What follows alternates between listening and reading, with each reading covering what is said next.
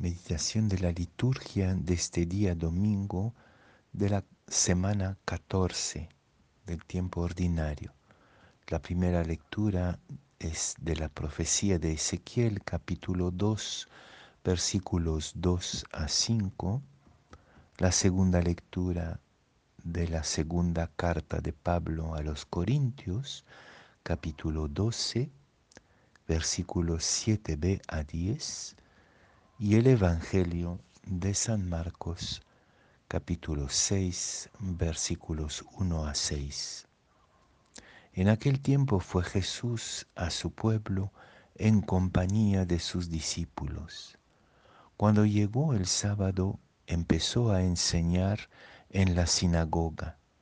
La multitud que lo oía se preguntaba asombrada, ¿de dónde saca todo esto? ¿Qué sabiduría es esa que le han enseñado? Y esos milagros de sus manos.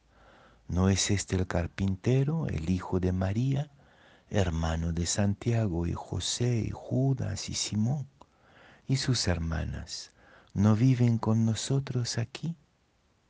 Y esto les resultaba escandaloso.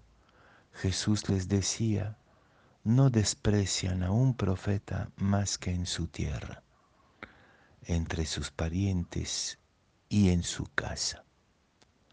No pudo hacer allí ningún milagro, solo curó a algunos enfermos imponiéndoles las manos, y se extrañó de su falta de fe, y recorría los pueblos de alrededor enseñando.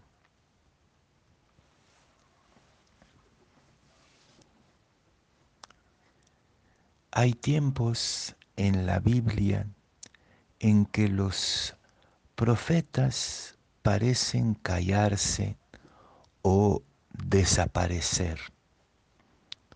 Y estos tiempos son vistos como catastróficos. No se puede tomar ninguna iniciativa ni decisión importante, sobre todo ante crisis del pueblo si no hay profeta. Pero la pregunta quizás no es tanto la ausencia de los profetas o el silencio de los profetas, sino la sordera y la ceguera de sus auditores, como aquí en el Evangelio de Marcos con Jesús en Nazaret y con Ezequiel en la primera lectura. Profetas siempre hay, pero gente para acogerlos, escucharlos y tomar en cuenta lo que están anunciando y denunciando, muy poco. El reto de la profecía es que nos lleva sí o sí a un cambio. Y es precisamente lo que no queremos. Muchas veces como los nazarenos preferimos la mediocridad de la rutina, la rutina de nuestra fe, la rutina de nuestras pequeñas actividades, de nuestras pequeñas alegrías y penas, de nuestras pequeñas complicidades. ¿Cuántas veces pensamos es más cómodo, más tranquilo no ser demasiado bueno, no ser demasiado radical, no ser demasiado conforme al pedido del Evangelio.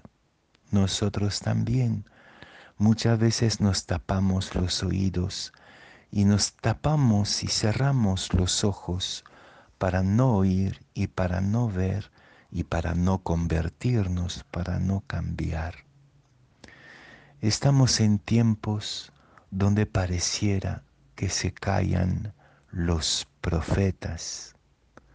Es urgente para nosotros ir a buscarlos, ir a escuchar, incluso en el silencio o en el bullicio de la mediocridad postmoderna, ir a buscar voces nuevas pero para eso tenemos que estar dispuestos a acoger y a cambiar.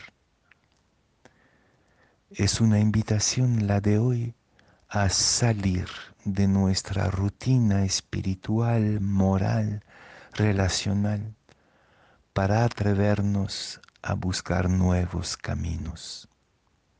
Qué impresionante en el Evangelio, como también en la primera lectura, constatar que Jesús es incapaz de transformar a su pueblo si su pueblo no lo acoge.